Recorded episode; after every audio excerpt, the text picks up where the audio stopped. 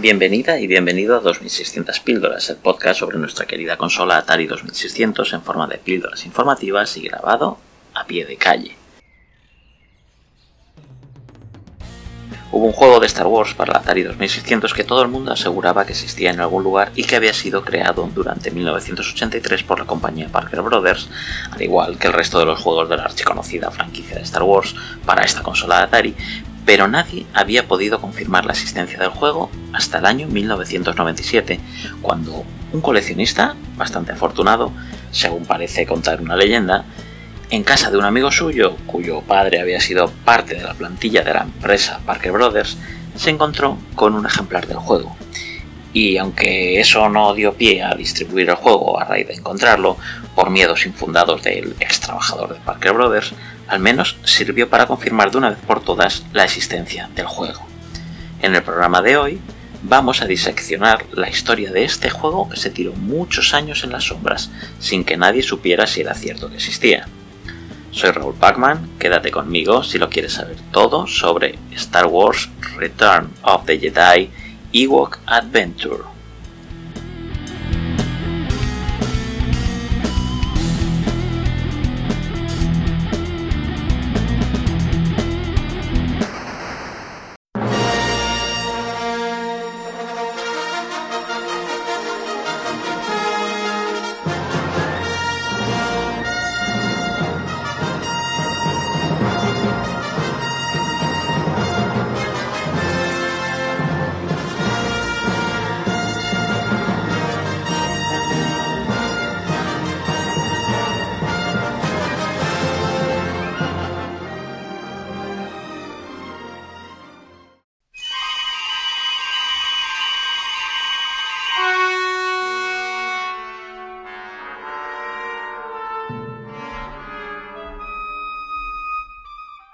Corrían los años 80 y el increíble éxito de Star Wars ampliaba su campo de acción en el mundo de los videojuegos.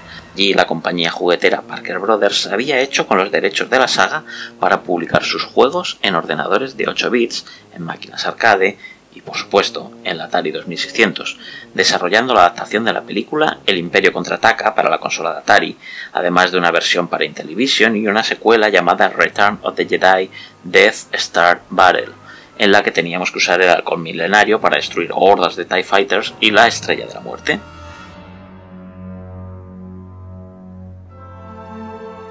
Para aprovechar el estreno del retorno del Jedi, o Jedi, lo pronunciaré cada vez como me vaya dando la gana, quien no esté de acuerdo, pues me lo diga en los comentarios.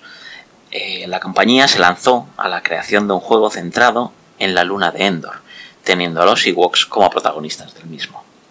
Originariamente el título del juego iba a ser Revenge of the Jedi Game 1, o sea, juego 1.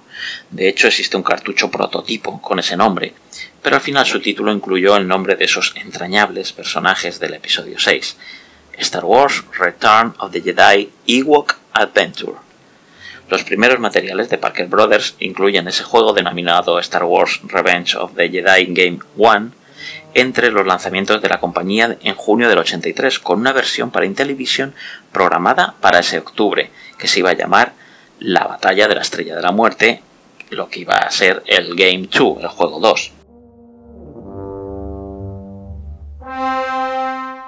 Aunque en un principio se crearon cajas prototipo con ilustraciones para catálogos y anuncios, se encargó a Tim Hildebrand la creación de la portada definitiva, Tim era un famoso ilustrador que, junto con su hermano Greg, trabajaron conjuntamente como ilustradores de fantasía y ciencia ficción.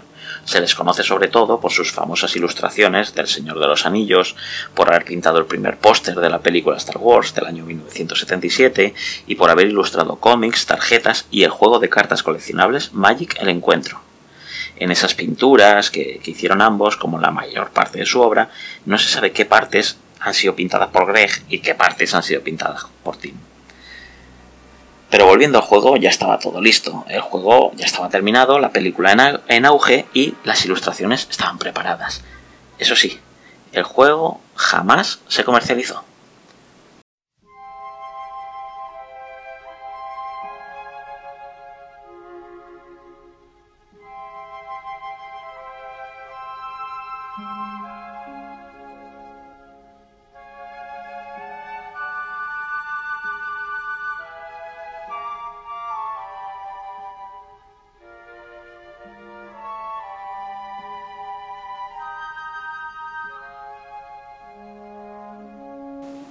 Parece que tras la cancelación del juego, de la que luego hablaremos, hasta el año 1997, según la web Atari Age, no se conoció ningún detalle de él, gracias al encuentro con el coleccionista que decíamos al principio. Aunque se volvió a perder la pista del juego, no se supo nada más de él.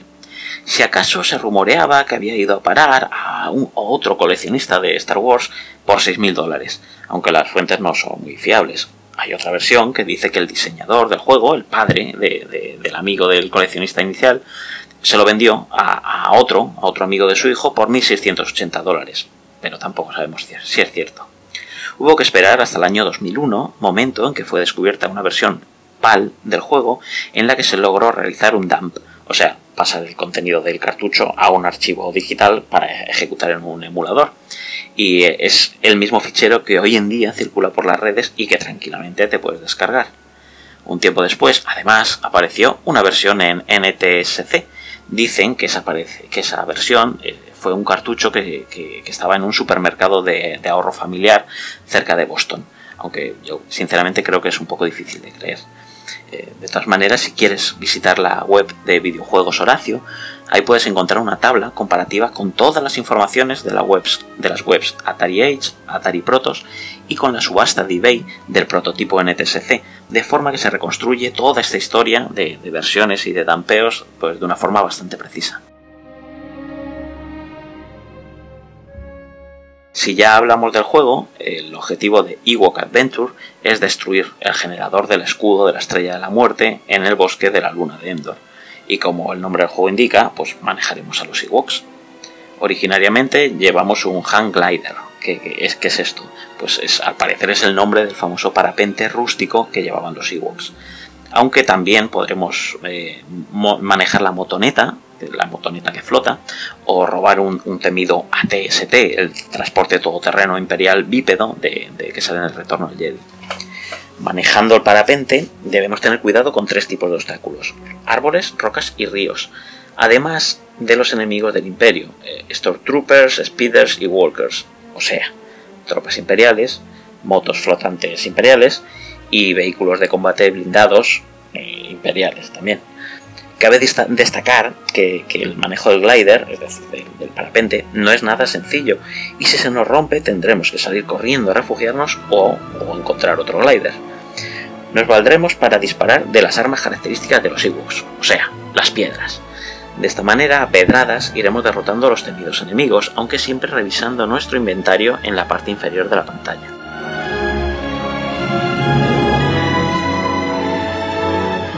Hasta ahora todo parece muy bonito, un juego que prometía ser taquillero y un lujo para la consola. Pero, eh, ¿cómo, se ganaba en este juego? Bueno, pues la realidad es que eh, la primera vez que juegas en una primera impresión te puedes ver durante muchos minutos paseando de pantalla en pantalla con el Ewok tirando piedras sin llegar jamás al, al búnker. La realidad es que la única forma de llegar es infiltrándose entre las tropas imperiales y para eso hay que robar algún vehículo enemigo. Pero eso no es nada fácil, ya que hay que sobrevolar el vehículo con extrema precisión y caer sobre este. Para conseguirlo hay que eh, prestar mucha atención a la altitud, que gracias a un sprite que hace las veces de sombra nos puede ayudar. Por aportaros algunos datos más del juego, decir que Parker Brothers realizó este juego sin basarse en ninguna versión de arcade, como había ocurrido con el resto de los juegos de Star Wars antes de, lanzarlos en Atari 2600. Además, este juego no contaba con música, algo que se podría echar de menos.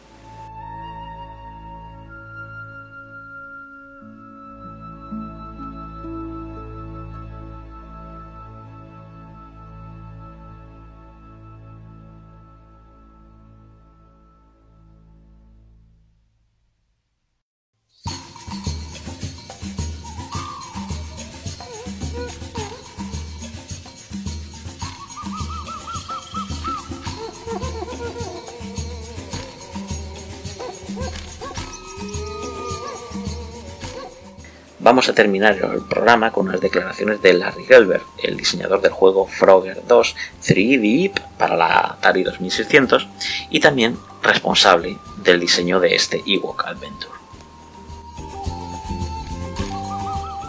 A iWalk Adventure yo hubiese querido agregarle música, pero gastamos todos los recursos en los geniales gráficos y no nos quedó espacio para ello, aun cuando contábamos con unos increíbles 8K. Yo tenía una visión artística demasiado purista sobre los controles del hand glider. Hacia adelante incrementaba la velocidad, hacia atrás elevaba y bajaba la velocidad y se encontraba con la resistencia del viento que influía para controlar la altitud. La gente de marketing nunca lo entendió y pretendieron que todo fuese más simple, es decir, que el Ewok se moviera donde fuera el joystick sin tener en cuenta las cuestiones físicas. Pero yo era un joven arrogante entonces y me negué rotundamente, así que ellos, en última instancia, se cargaron el juego. También contribuyó el asunto financiero. Las cosas empezaban a estar apretadas en Parker Brothers. Todo el mundo contaba con que todos los videojuegos tuvieran el mismo éxito que Frogger y eso no estaba ocurriendo la forma en que Parker Brothers comercializaba sus juegos era bastante cara, campañas publicitarias, embalajes, etc. Por ejemplo, la carátula, la carátula de Ewok Adventure fue pintada por Tim Hildebrand, que era de Fantasy Art, un tipo con un enorme caché. Las cosas se habían enfriado lo suficiente en el mercado y decidieron poner toda su fuerza detrás de un solo juego. Así que tuvieron que elegir entre la batalla de la Estrella de la Muerte, que era un juego de Ray Miller para la Intellivision, y la aventura de los Ewoks, y la comadreja jefa de marketing, que era el vicepresidente Rich Stearns, que más tarde dejó Parker Brothers, no pudo hacerse con los controles de la Delta, así que la aventura de los Ewoks se convirtió en un objeto de deseo. Para terminar, no puedo dejar de recomendaros la ficha de este juego en la web de Atari Manía, que incluye diseños del cartucho, los manuales originales y hasta un vídeo casero de 27 minutos hablando con sus creadores. Y hasta aquí el 2600 píldoras de hoy. Puedes decirme en comentarios qué te ha parecido el programa, si ya conocías este juego perdido o si te ha dado por jugar a él, lo cual te recomiendo sin ningún tipo de duda. Aprovecho para darte una última noticia. Este es el último programa de 2600 píldoras. Pero no te preocupes, porque estoy preparando un nuevo proyecto de podcast muy jugoso y del que espero darte noticias dentro de poco. Y no te va a faltar en él nada de contenido de videojuegos, de cómics, literatura, ciencia ficción, cine y todo ese mundo que hemos dado en llamar friki. Sigue atento al panorama porque lo tengo ya cociendo fuego lento. Saludos y nos vemos en el futuro.